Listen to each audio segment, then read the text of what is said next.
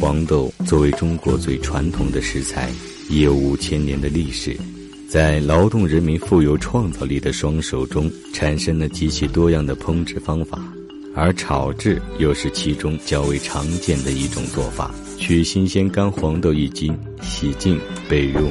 铁锅中需先用小火预热，待锅内温度达到七十度左右，放入早已准备好的黄豆。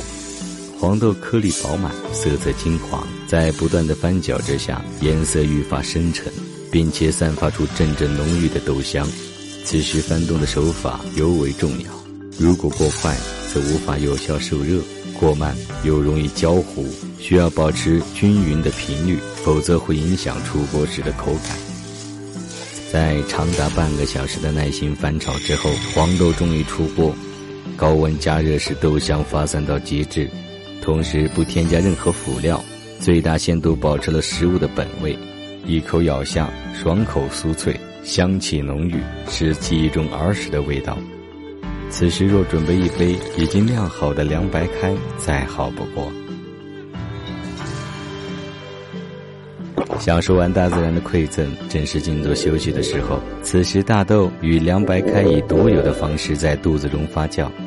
在唾液与胃酸的催化下，产生大量气体。十五分钟后，发酵渐渐接近尾声。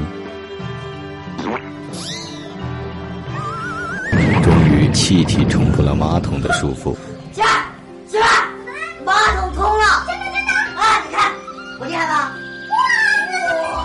好的，这期生活小妙招我们就讲到这儿。通马桶的方法您学会了吗？欢迎下期继续收看。别忘记点个赞哟！咻咻咻咻咻，短，陈翔六点半。